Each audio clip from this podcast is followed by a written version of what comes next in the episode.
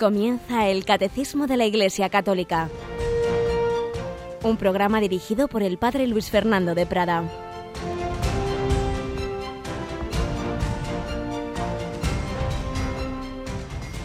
Alabados sean Jesús, María y José. Muy buenos días, queridísimos amigos, queridísima familia de Radio María.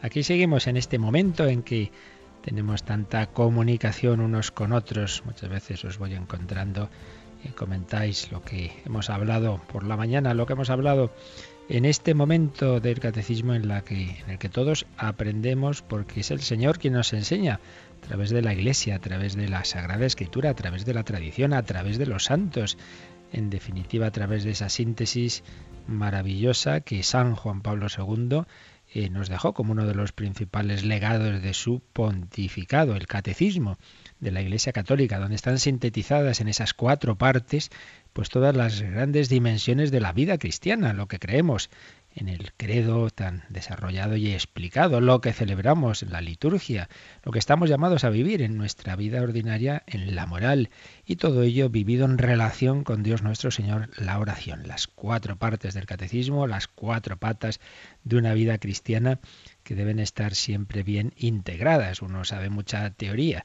pero no lo celebra eso que cree o, no lo lleva a la vida o no lo reza, o al revés, uno reza mucho, pero luego en su vida ordinaria parece que, que es un antitestimonio contra la caridad, etcétera, etcétera, pues todo eso está desequilibrado. No, tenemos que pedir al Señor que nos ayude a integrarlo. Eso lo pedimos por medio de la Virgen María. En este mes de septiembre tan mariano. Hemos celebrado la Natividad de María, vamos a celebrar el dulce nombre de María, muchísimas advocaciones marianas en tantos lugares, María al pie de la cruz el próximo 15, Nuestra Señora de la Merced el día 24 y bueno, podemos seguir y seguir. Santa María, muéstranos a Jesús, fruto bendito de tu vientre, en un curso en que en Radio María especialmente se va a resaltar como no podía ser de otra forma lo que el Papa nos enseña en la proclamación del año de la misericordia, que va a empezar en otra grandísima fiesta mariana, el Día de la Inmaculada, año de la misericordia, que comienza el 8 de diciembre. También nosotros en nuestra toda nuestra programación vamos a tener muy presente y a invocar mucho esa misericordia. De hecho, como sabéis, desde hace ya bastantes años Radio María se reza el Rosario de la Misericordia a las 3 menos 10 y desde hace tres años tenemos esas horas santas en víspera de primer viernes de mes. Recordamos especialmente ese día, primer viernes de mes, primer sábado de mes, como, como una especie de celebración mensual del amor misericordioso de Jesucristo y de la Virgen María. Tenemos con nosotros a Yolanda. Buenos días, Yoli. Muy buenos días, Padre. Bueno, dispuesta a seguir aquí conociendo a nuestro Señor Jesucristo a través del catecismo, ¿verdad? Aquí estamos, a ver lo que nos cuenta. Vamos a verlo. Bueno, pues como siempre, primero, antes de hablar de la doctrina, vamos a hablar de los que han vivido esa doctrina. Vamos a, como siempre, a recoger testimonios, testimonios de vida, antiguos o actuales, porque el cristianismo, el evangelio, el catecismo no es para leerlo y ya está, es para vivirlo, como lo han vivido tantos hombres y mujeres como lo siguen viviendo hoy día.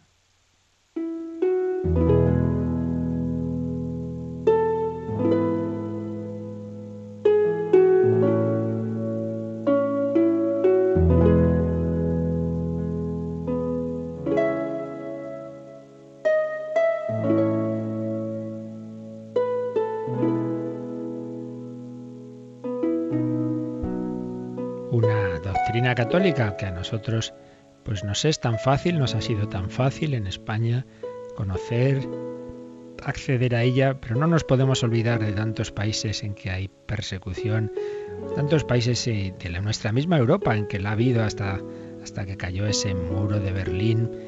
Hay muchísimos testimonios, el padre José Julio recibía a veces testimonios de un lado y de otro de personas que bajo esa persecución que había tras el telón de acero, sin embargo descubrían la fe. Por ejemplo, recibía una ocasión este testimonio que podemos ahora leer de una mujer. A mi hijo, que ahora tiene seis años, suelo leerle pasajes de la Biblia acomodados a los niños. Qué atento escucha y cuánto pregunta. Cuando nos vamos a dormir, ahora rezamos sin temor. En cambio, mi madre cuando rezaba con nosotros, lo hacía en lo escondido y muy bajito, para que mi padre no lo notara. Él era bueno, pero pertenecía al partido, al Partido Comunista en país de, de Europa del Este y no quería que en casa entrara la Biblia ni otro libro religioso. Formada en este ambiente de mi país, yo seguía rezando en secreto, pues temía a mi marido, educado en el ateísmo. Por esta razón yo no tenía la Biblia y apenas podía imaginar que este libro pudiera adquirirse libremente. Ahora lo tengo, lo medito y algunas veces se me saltan las lágrimas durante la lectura.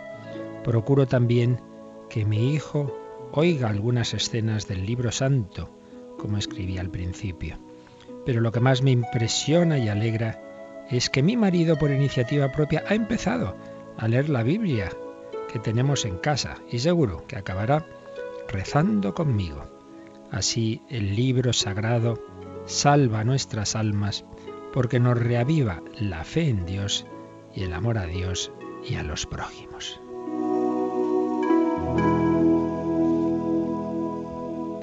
Fijaos cuántas veces, cuántas casas hay, muchas Biblias que están ahí de adorno, que apenas se leen. Pues pensemos en esos países en los que el tener una Biblia era algo muy arriesgado. Y de hecho me ha venido a la mente un recuerdo. Conocí en la universidad una chica eslovaca que estaba tenía una beca para hacer un, año de estudios, le gustaría seguir aquí. La conocí, me estuvo contando un poco su historia y resulta que era una de los muchos hijos de una familia numerosa, una familia eslovaca, en la que el padre, cuando tenía 16 años, estaba en relación con, con algunos sacerdotes y había introducido, habían introducido algunas Biblias en Eslovaquia y lo habían detenido por ello y lo estaban interrogando, ya digo, un joven de 16 años, y en eso se le presenta al policía con un papel, un papel donde aparecían unos nombres de de gente a la que querían investigar, sacerdotes y otros sospechosos de ese delito de introducir Biblias y de otras actividades religiosas. Y le querían interrogar a ver si eran estos, datos sobre los mismos, etcétera, etcétera. Entonces el chico dijo, bueno, bien, pero tráigame un vaso, por favor, quiero beber. Entonces se levanta el policía y en ese descuido el joven cogió ese papel donde estaban una serie de nombres y se lo tragó. Cuando vuelve el policía, ¿dónde está el papel? Y ya era demasiado tarde. Había hecho desaparecer una prueba a un papel que tenían ahí en la que aparecían esos nombres escritos. Este chico estuvo en la cárcel. Cuando yo conocí esta historia dije, Dios mío, tenemos que ayudar como sea esta familia, un, matrimonio que, ah, que realmente ha sufrido por la fe para que su hija pueda seguir estudiando en España. Así fue, conseguimos una beca que le permitiera acabar la carrera. Y el otro día, la semana pasada, esta chica se casaba, la casaba el obispo de, su diócesis. Y como digo, una familia de esas que parecen de, de, revista, de, increíble, un montón de hijos, todos de una inmensa fe y devoción al Señor. Y es que tienen un padre que arriesgó su, su vida, su salud, el estar en la cárcel por la fe, por la Biblia, por transmitir la palabra de Dios. Pues nosotros, que de momento al menos no nos pasan estas cosas, seamos, seamos agradecidos a tener tantos medios de conocer al Señor, no tengamos nuestra Biblia, nuestro catecismo de adorno, sino que realmente lo vivamos, lo asimilemos, lo profundicemos en nuestra lectura, en nuestra oración.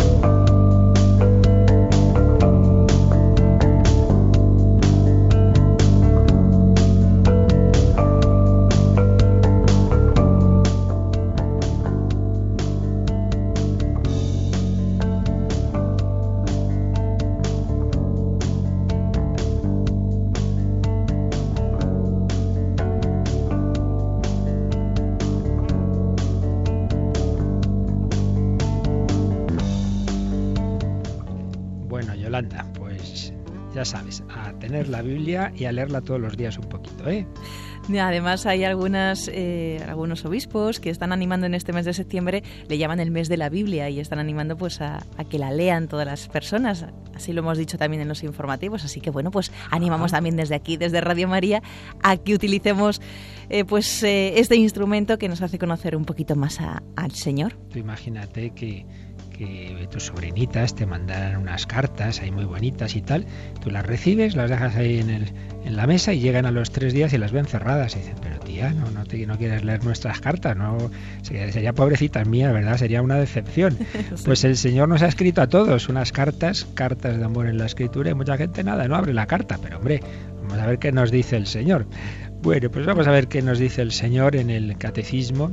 Estábamos en ese, acabando en la, el primer, la primera sección, el primer apartado que sobre Jesucristo, sobre el misterio del Hijo de Dios hecho hombre, el resumen de esos nombres, de esos títulos de Jesús. Estamos ya simplemente en ese, esos números breves de resumen, porque todo esto lo vimos con detención en, en momentos anteriores.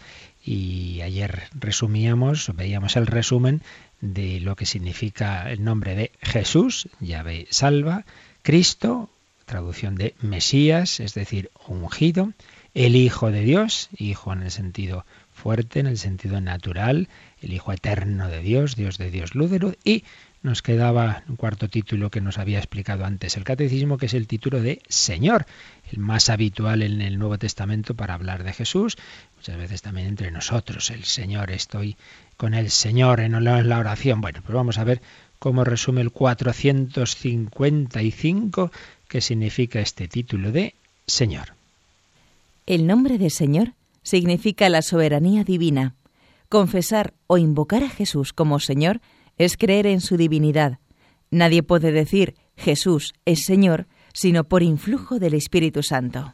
Aquí por ello, como podéis ver, se nos indican varias cosas. En primer lugar, algo que ya recordaba yo ayer, que así como el nombre de Hijo, Hijo de Dios, nos habla de la relación de Jesús con su Padre eterno. En cambio, el nombre del Señor es, nos habla de, el nombre del Señor nos habla de la relación suya con nosotros. Si no hubiera criaturas, pues claro, Jesús, Dios no sería el Señor, es Señor de alguien. Entonces es Señor en relación a nosotros. Por eso dice el nombre del Señor significa la soberanía divina. ¿Quién es mi soberano? El Señor, Dios, solo Él. Los demás tendrán autoridad en tanto en cuanto participen de la autoridad que viene de lo alto, como le dijo Jesús a Pilato.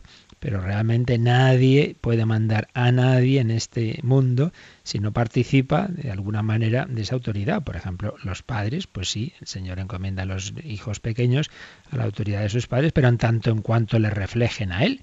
Si no, pues no.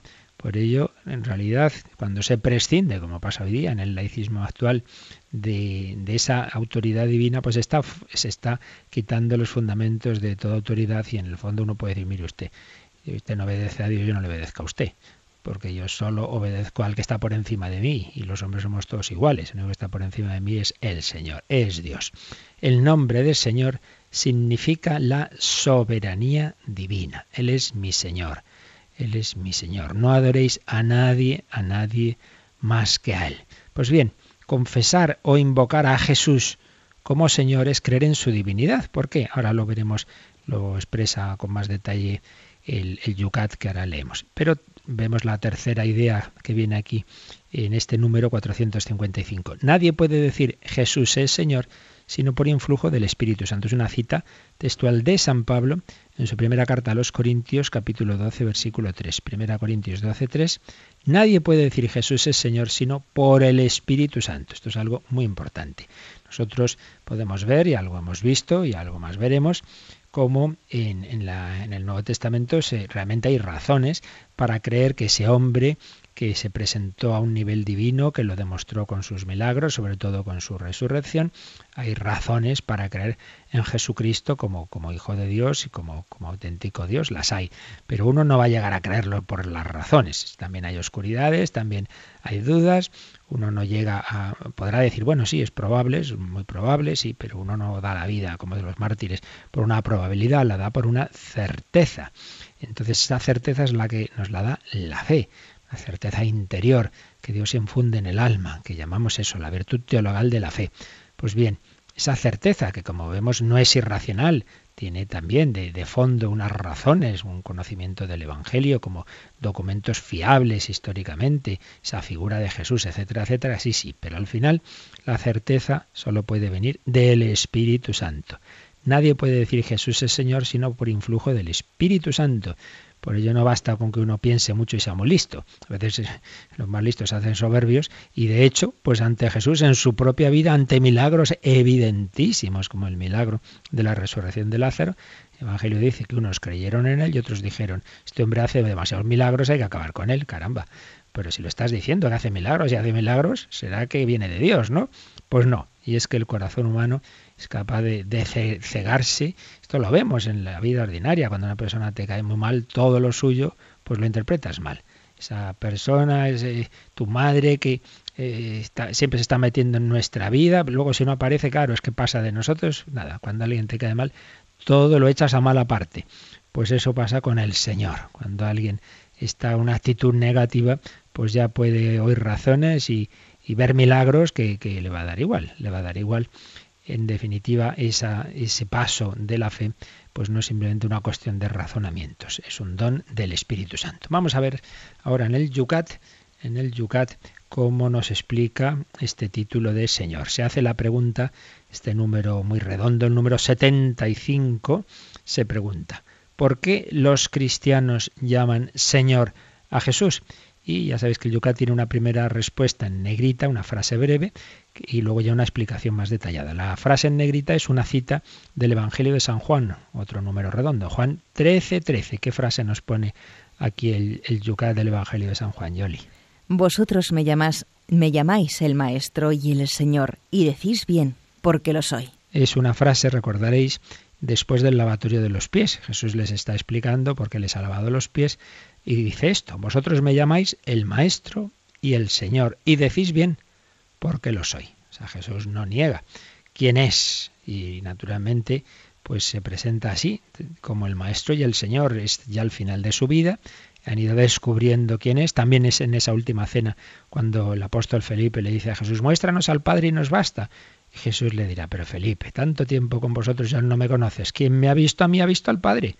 Y al final de su vida Jesús declara abierta y explícitamente su divinidad, como hará unas horas después ante el Sanedrín. ¿Eres tú el Mesías, el Hijo de Dios? Tú lo has dicho y veréis al Hijo del Hombre venir en majestad sobre las nubes del cielo. Ha blasfemado. Jesús lo que no dijo claramente al principio, porque se fue revelando progresivamente, como enseguida explicaremos por qué, pero al final de su vida sí lo hace. Así pues, primera respuesta del Yucat, pues esta frase de Jesús, sí, sí, soy el Señor, vosotros me llamáis el Maestro y el Señor, y decís bien por qué lo soy. Pero a continuación viene una explicación de algo que con calma hemos explicado bastantes veces, pero que aquí viene muy bien resumido. Lo leemos. Los primeros cristianos hablaban con naturalidad de Jesús como el Señor, sabiendo que en el Antiguo Testamento esta denominación estaba reservada para dirigirse a Dios. Mediante numerosos signos, Jesús les había demostrado que Él tiene poder divino sobre la naturaleza, los demonios, el pecado y la muerte. El origen divino de la misión de Jesús se reveló en la resurrección de los muertos. Santo Tomás confiesa, Señor mío y Dios mío. Esto quiere decir, para nosotros, si Jesús es el Señor, un cristiano no debe doblar su rodilla ante ningún otro poder. Cristiano no debe doblar su rodilla ante ningún otro poder.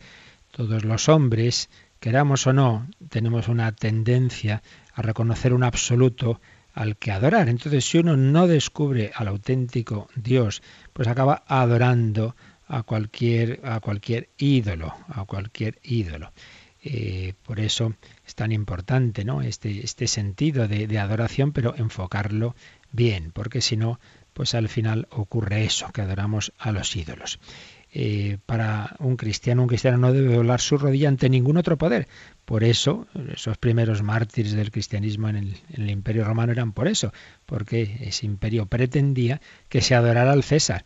Y entonces los cristianos decían, no, no, no, no, mi único Señor, mi único Señor es Jesucristo. Pero aquí viene una explicación de algo que repito, ya hemos visto con calma y lo hemos repetido bastantes veces, pero nunca viene mal insistir. En este programa muchas veces repetimos cosas, pero la experiencia da que eso es lo que se nos va quedando, porque lo que se dice una vez, pues fácilmente se nos va, ¿verdad?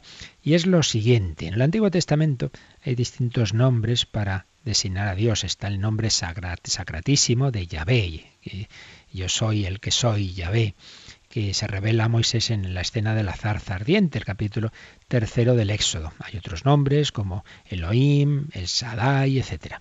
Pero ya sabemos que los judíos pues tenían tienen ese gran respeto al nombre de Yahvé y procuran evitarlo pronunciar de una manera directa, sobre todo ese nombre sagrado de Yahvé. Entonces, ¿qué hacían? Bueno, pues buscaban otras formas de, de hablar de Dios sin, sin mencionarlo. Y en concreto, cuando aquellos judíos de la, que no estaban viviendo en Israel, sino que estaban en Egipto, en Alejandría, aquellos sabios de Alejandría, que es lo que se llaman los 70, según una leyenda serían 70, que hicieron la traducción varios siglos antes de Cristo, la traducción de, de su Biblia, lo que nosotros llamamos el Antiguo Testamento, al griego, eh, usaron la palabra Kyrios, palabra griega Kyrios, Señor, en lugar de Yahvé. Es decir, nos encontramos que en esa Biblia judía pero traducida al griego.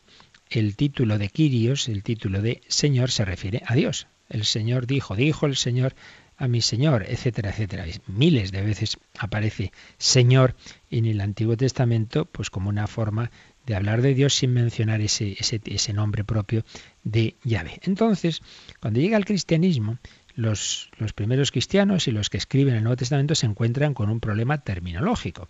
Por un lado Jesús es Dios, pero por otro lado no es la misma persona que el Padre, ni que el Espíritu Santo. Entonces, ¿cómo hacemos para mencionarlos? Pues afirmando a la vez que es Dios, pero que no es el mismo, no es, el, no es la misma persona.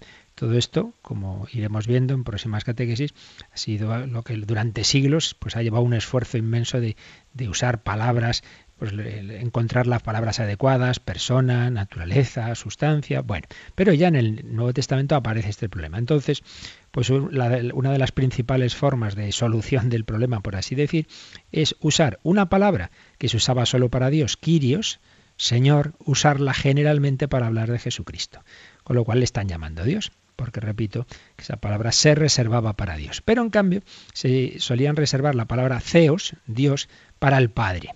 Entonces, tanto amó Dios el mundo, tanto amó Zeus al mundo, que nos envió a su único hijo. Entonces, Zeus, Dios se reserva generalmente, no solo, ¿eh? para el Padre, y Señor, que es también nombre de Dios, nombre divino, se reserva para el Hijo de Dios hecho hombre. Con lo cual, por un lado, se está afirmando la divinidad de Jesús, pero por otro lado se está distinguiendo del Padre.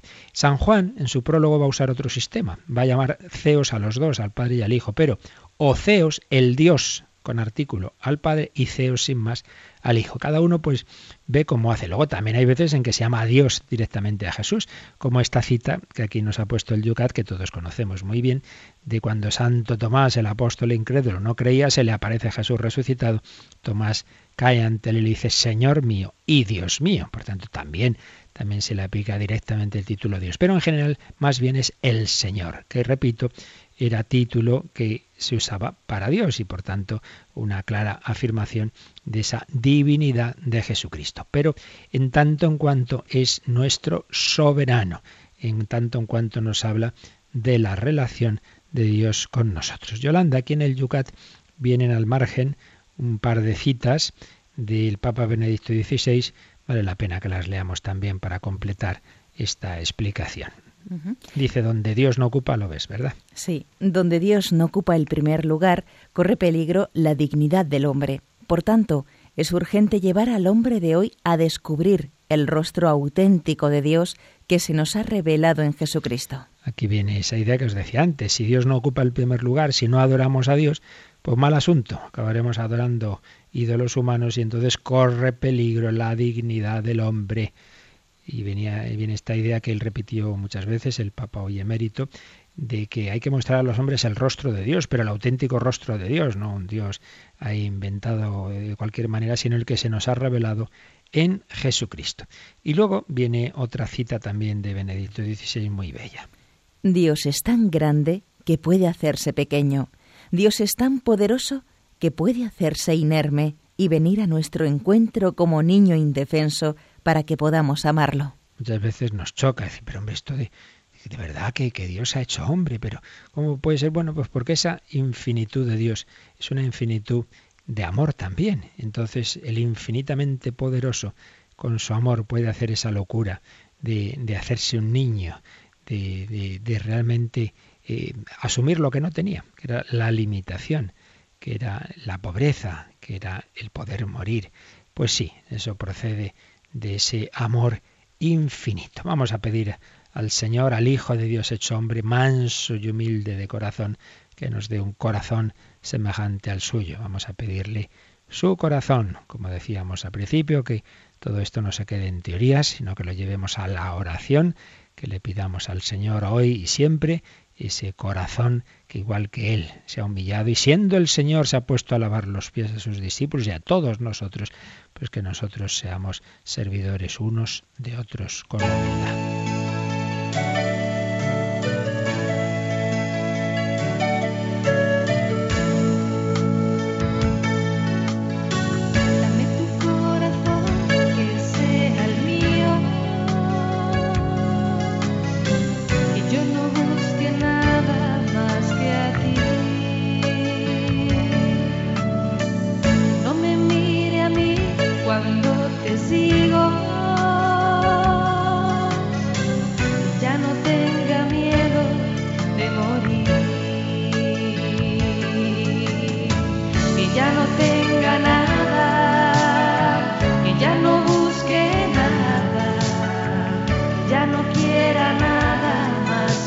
happy.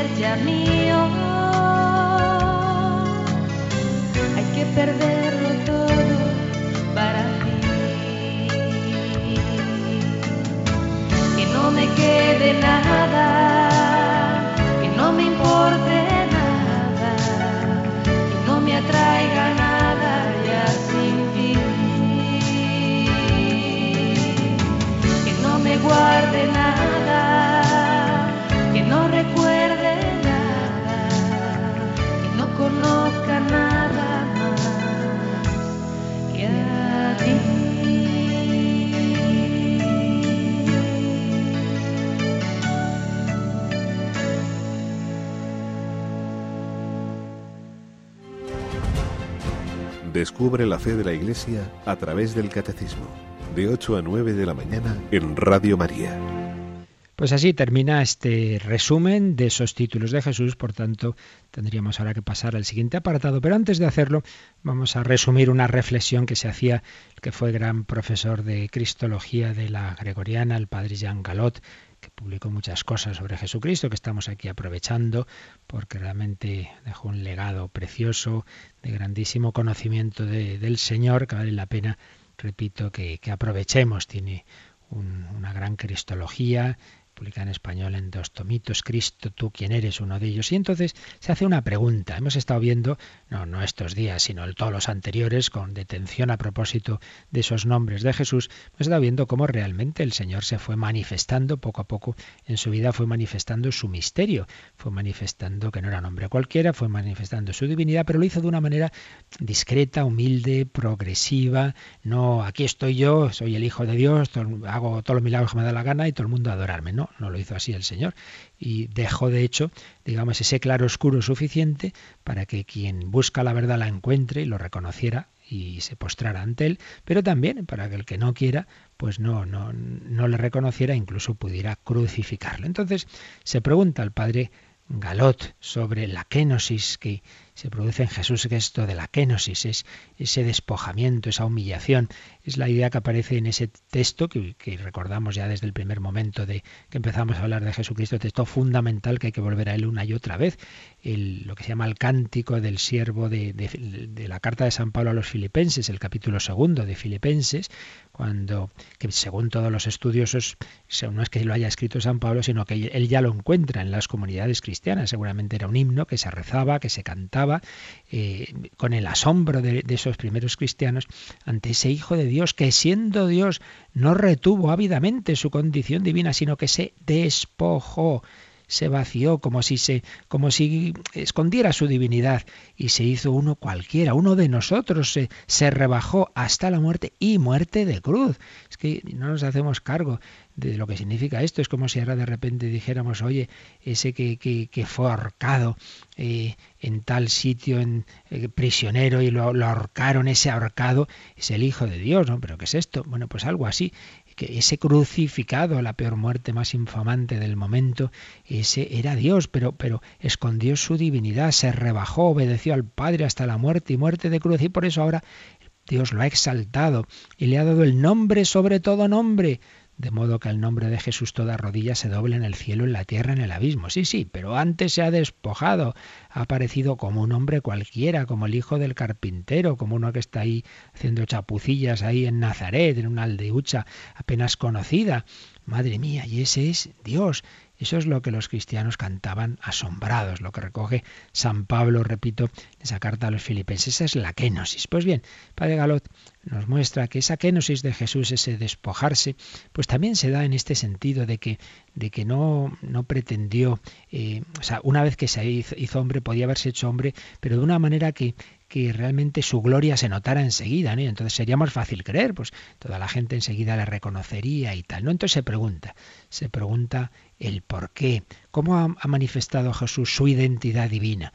Pues lo ha hecho eso de una manera suave, progresiva, y resume cosas que ya vimos, ¿no? En su manera de llamar a Dios, Abba, papá, en su manera de decir yo soy, soy yo, yo soy, ese yo soy de Yahvé, Jesús, como vimos, lo usa en distintas ocasiones, por ejemplo, cuando, cuando va sobre el lago y, hay esa tempestad, no tengáis miedo, soy yo, soy yo, pero un soy yo que muchas veces se ve que está implícito el yo soy, el soy yo porque soy, porque soy Dios porque soy el, el, Yahvé que se manifestó en la zarza ardiente. El título con el que Jesús se llama a sí mismo Hijo del Hombre, por un lado es un título humano, pero como ayer recordábamos y, vimos con calma más hace ya tiempo, pues es también un título de alguien que viene del cielo, de alguien celestial. Su identificación con la alianza, esta sangre, es la alianza. ¿Qué es la alianza? La unión entre Dios y el hombre. Entonces Él es la alianza porque Él es Dios y hombre. La alianza las alianzas previas que, se, que Yahvé había ido haciendo con el pueblo de Israel realmente iban encaminadas a la nueva alianza, la nueva alianza en ese hombre que es Dios y que nos une, por tanto, a, a Dios y al hombre. Su manera de reivindicar y ejercitar poderes divinos, su manera de dar a entender que Él es la palabra divina, la presencia divina, el templo, la manera de actuar como soberano y centro del reino. Es como Jesús va revelando su identidad, pero no de esa de una manera así explícita, de, descarada, digámoslo así, desde el primer momento. Es una revelación del Padre Galot destinada a los pobres. Jesús no hace una exposición doctrinal, mira, os voy a explicar esto, ¿no? Pues la Santísima Trinidad, tres personas, yo soy la segunda y tal y cual. No, es una revelación en términos sencillos. Por ejemplo, señala Galot, Jesús no explica que Él es el Hijo engendrado por el Padre desde toda la eternidad, pero de hecho se presenta como el que tiene una filiación única con relación al Padre, el que puede llamar a Dios Abba, papá, papaito. Pero bueno, y esa confianza, claro, porque es ese Hijo eterno de Dios, pero lo hace de esa manera. Hay distintas formas en que Jesús va expresando su trascendencia divina. Nos señala aquí Galot distintos modos eh, de expresión de Jesús. Por un lado, indica la interrogación. Jesús antes, antes de afirmar algo nos pregunta. Se ha dicho que no hay, no hay respuesta más absurda que la que se da a una pregunta que no se hace. Si una persona no se pregunta por quién es Cristo, pues lo que luego le digamos no le va a interesar mucho. Por eso Jesús primero suscitaba la pregunta. Suscitaba que los hombres se preguntaran por él, ¿tú quién eres? ¿Quién es este hijo del hombre? ¿Eres acaso mayor que nuestro padre Jacob? Son distintas preguntas que aparecen en el Evangelio, los mismos apóstoles. Pero ¿quién es este? Que hasta el viento y el mar le obedecen. Y el mismo Jesús es, formula preguntas, por ejemplo, en ese diálogo con los escribas y fariseos, si en el Salmo tal David llama al Mesías Señor, ¿cómo puede ser hijo suyo? Y sobre todo la gran pregunta que hacen Cesarea de Filipo, ¿quién dicen los hombres que es el Hijo del Hombre? Y vosotros, ¿quién decís que soy yo? Pues bien dice Jean Galot que este método de interrogación pues tiene de trasfondo esa, ese principio de que es Dios quien plantea al hombre la pregunta fundamental, una pregunta que supera todas las respuestas. Toda revelación de Dios es un interrogante. Dios se dirige al hombre y le dice, ¿tú crees en mí? ¿Tú sabes quién soy yo? Una forma de que usa Jesús de, de, revelación, la interrogación. Otra, la superación. ¿Qué quiere decir esto de superación? Pues que Jesús afirma superar lo que de más grande había en el judaísmo. Aquí hay uno que es más grande que el templo, más grande que el templo, pero bueno, que puede ser más grande que el templo, solo Dios, porque el templo era el, lugar por excelencia de la presencia de Dios. Hay uno que es más que Jonás, que era Jonás un profeta, entonces más que un profeta, pues era el que envía al profeta, será Dios. Hay uno que es más que Salomón, lo mismo. O cuando en Juan 8, 58 dice, antes que Abraham existiera, yo soy. Pero bueno, ¿quién puede existir? Antes que Abraham, que había vivido hace 18 siglos, está afirmando su eternidad. Un más, más que Jonás, más que Salomón, más que Abraham, superación, superación. También eh, otra forma de revelación de Jesús es el doble sentido. Jesús se sirve de expresiones que tienen un significado obvio en las relaciones humanas, pero también un, significado trascendente. Para empezar, ese título de Hijo del Hombre, bueno, sentido directo es, pues hombre, el hombre, el Hijo de un hombre es un hombre, pero a la vez era ese personaje que aparece en el capítulo 7 del, del profeta Daniel que tiene un origen divino, que tiene unos atributos divinos. Entonces, una expresión que por un lado está indicando, sí, que es un hombre, pero por otro lado es un hombre que viene de lo alto. Es un hombre con unos rasgos celestes. O el yo soy que os decía antes, ¿no? Puede ser, soy yo, como cuando llamas al portero automático. ¿Quién eres? Soy yo. Soy yo. Sí, sí, pero a la vez era el soy yo o yo soy de Yahvé. Yo soy, yo soy. Cuando van a detenerle al, al, a Gesemaní, eh, ¿a quién buscáis? A Jesús de Nazaret. Yo soy. Dice que cayeron por tierra. Era el nombre divino. Por tanto, usar, Jesús usa expresiones que el que no quiere creer puede quedarse simplemente con el sentido humano, pero el que está buscando la verdad puede ir viendo que hay ahí detrás algo más. Por supuesto, otra forma de revelación que ya la hemos de alguna manera indicado, es apropiarse del modo de hablar y de actuar divinos. Se os dijo, no matarás, pero yo os digo, caramba, se os dijo. ¿Quién dijo no matarás Dios? Quinto mandamiento que Dios da a Moisés. Dios dijo, pero yo os digo. Pero bueno, ¿qué es eso de Dios dijo, pero yo os digo?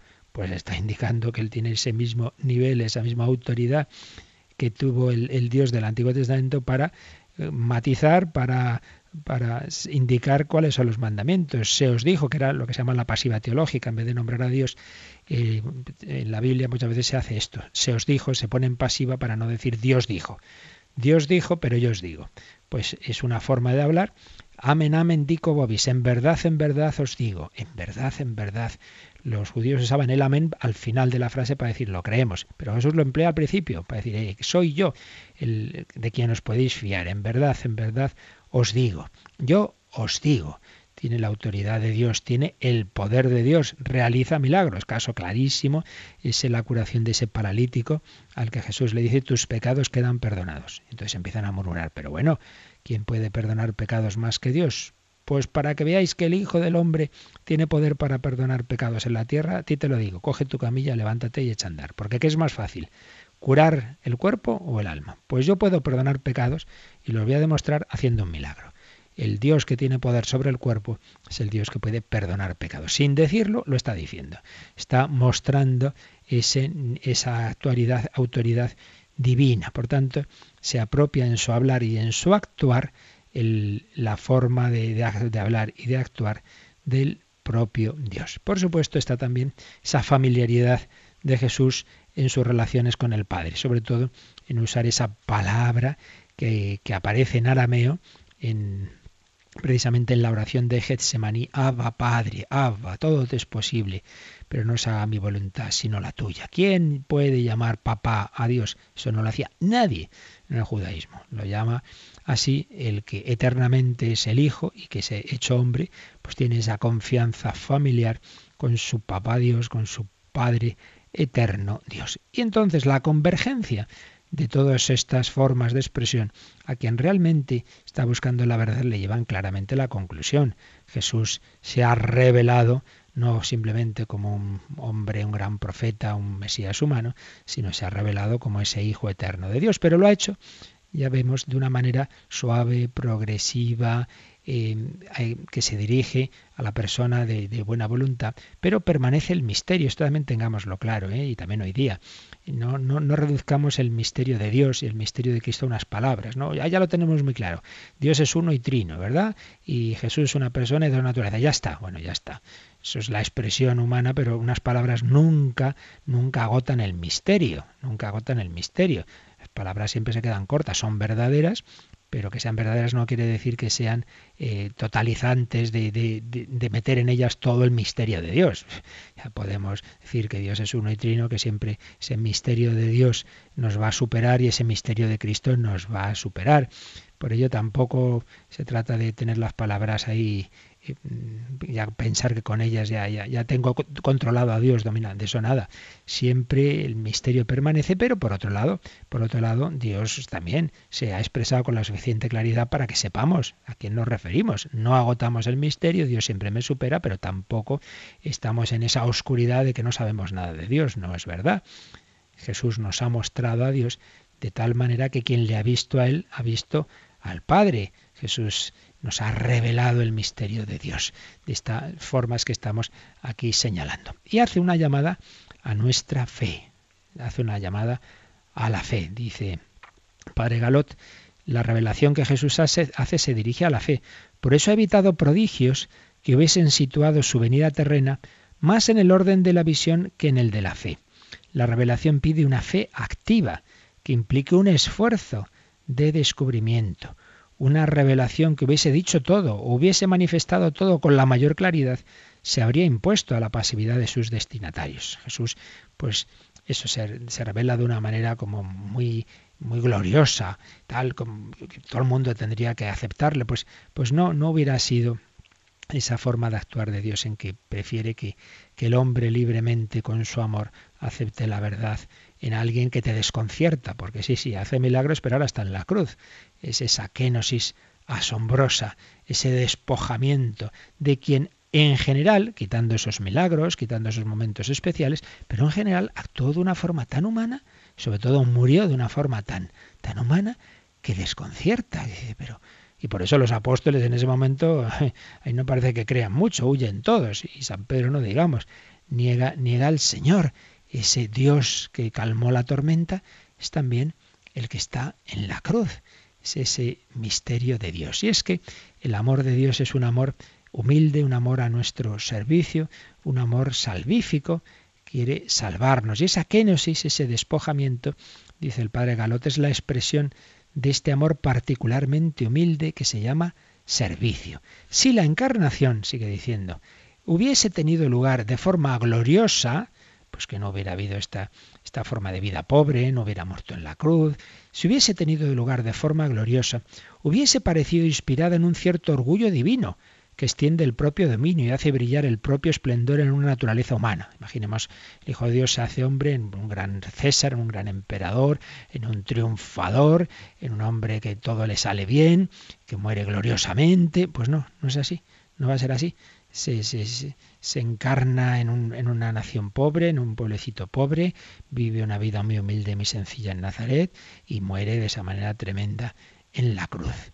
Y nos dice el padre Galot que precisamente esta realidad de amor esencial en la kenosis constituye la explicación última de esa forma de revelarse el Señor pues en ese claro oscuro. No quiere forzar la adhesión humana con un fulgor de esplendor divino. Hay en esto un respeto a la persona humana, que es una de las características del amor. Del mismo modo está inspirada por el amor la economía de la fe, que requiere por parte de cada hombre una colaboración activa con el Dios que se revela. Se da aquí una actuación de la alianza en la que Dios no quiere ser el único que obra. Pero todos estos aspectos del amor dependen en último término de la caridad, del amor que ha hecho venir al Hijo en la condición de siervo. La humildad del servicio y del sacrificio exigía un tipo de revelación modesta.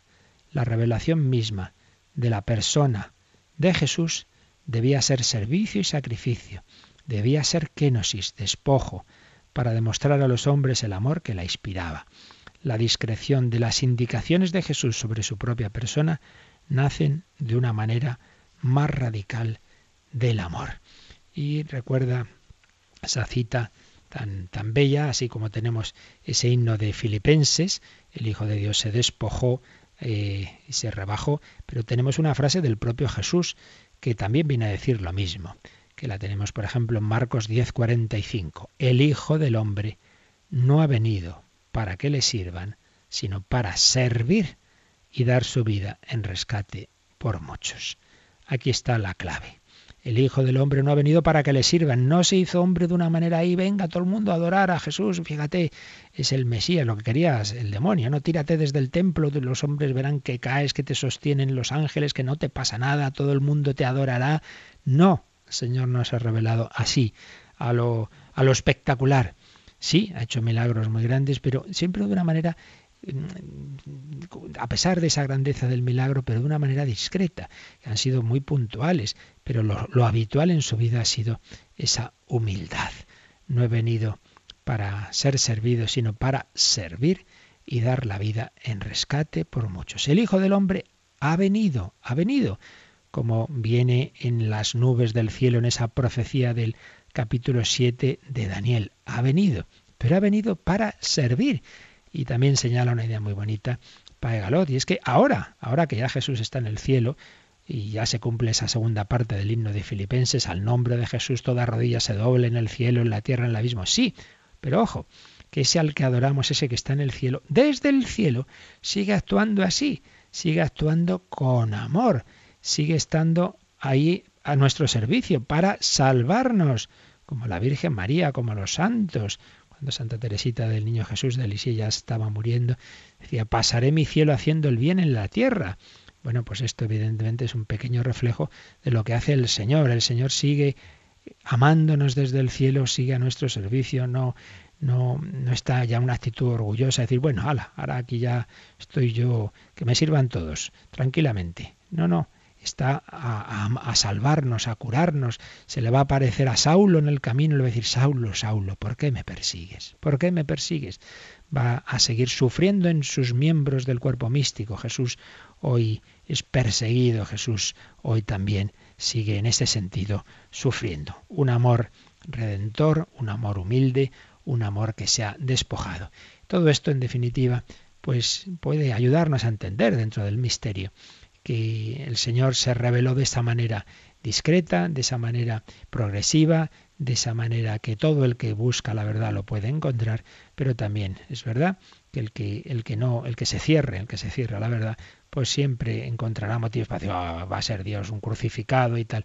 Pues sí, hace falta esa humildad para abrir tu corazón y en definitiva nadie puede decir Jesús es Señor sin el don del Espíritu Santo. Bueno, pues ahora sí que con esto terminamos este apartado, este primer apartado que ha dedicado el catecismo a Jesucristo y ya el próximo día pasaremos al artículo tercero que dice así, Jesucristo fue concebido por obra y gracia del Espíritu Santo y nació de Santa María Virgen.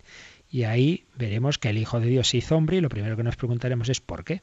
¿Por qué se hizo hombre? La gran pregunta, ¿por, ¿por qué todo, todo esto? ¿Por qué, ¿Por qué Dios se ha hecho uno de nosotros? ¿Por qué la encarnación? ¿Para qué ha bajado del cielo a la tierra? ¿Para salvarnos? ¿Para ser el centro del mundo? En fin, aquí hay temas muy interesantes que ya veremos y luego, pues después de preguntarnos el por qué, pues iremos ya al misterio de la encarnación y que nos mostrará que Jesús es, por un lado, verdadero Dios, pero por otro lado también verdadero hombre. Bueno, pues ya seguiremos, lo dejamos aquí, meditamos un poquito todo esto y también quien lo desee puede hacer alguna llamada, consulta, todo testimonio. Participa en el programa con tus preguntas y dudas. Llama al 91 153 8550. También puedes hacerlo escribiendo al mail catecismo arroba radiomaria.es. Catecismo arroba radiomaria.es.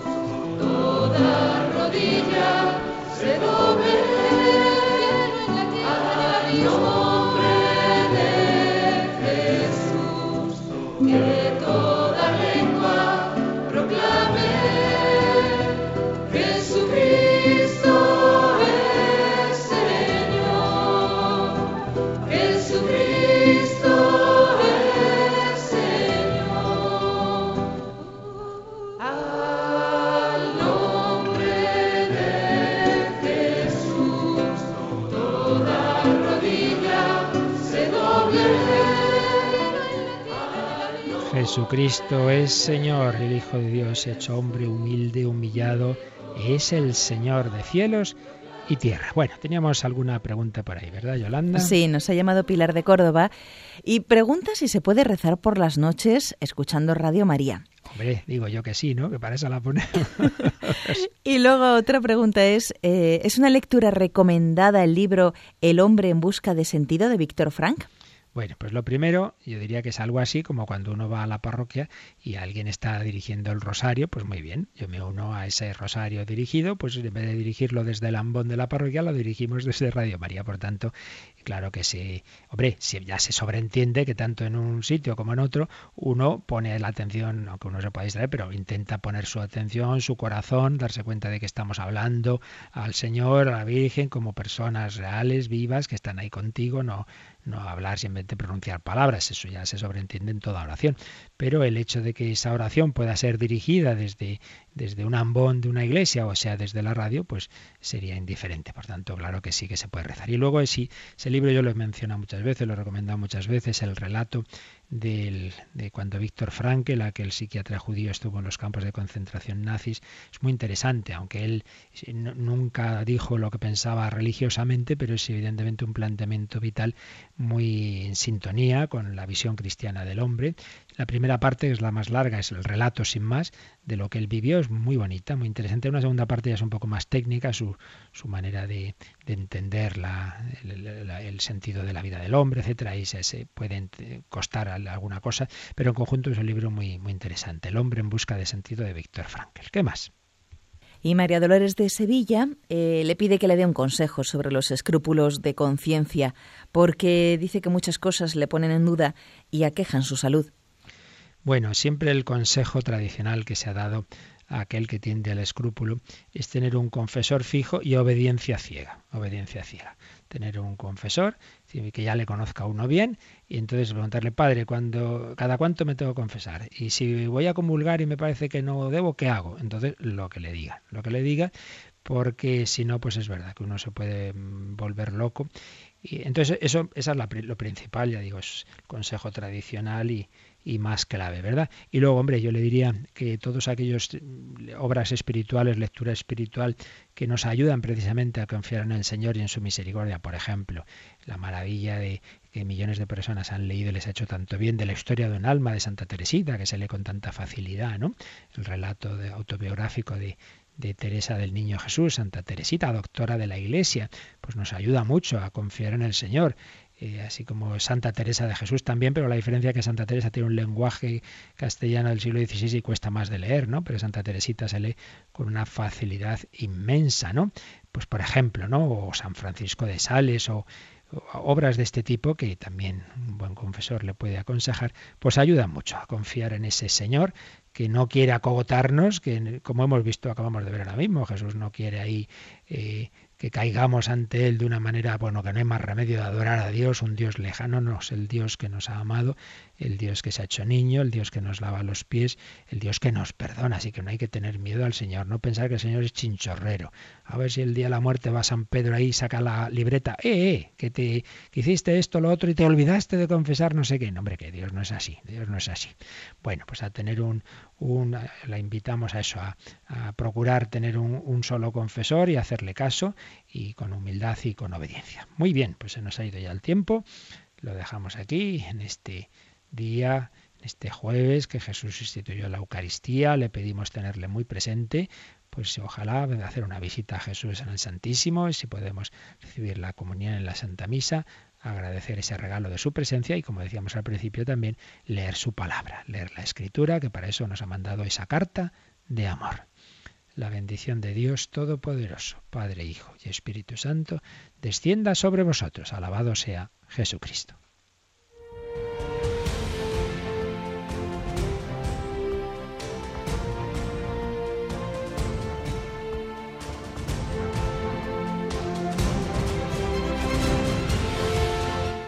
Han escuchado en Radio María el Catecismo de la Iglesia Católica,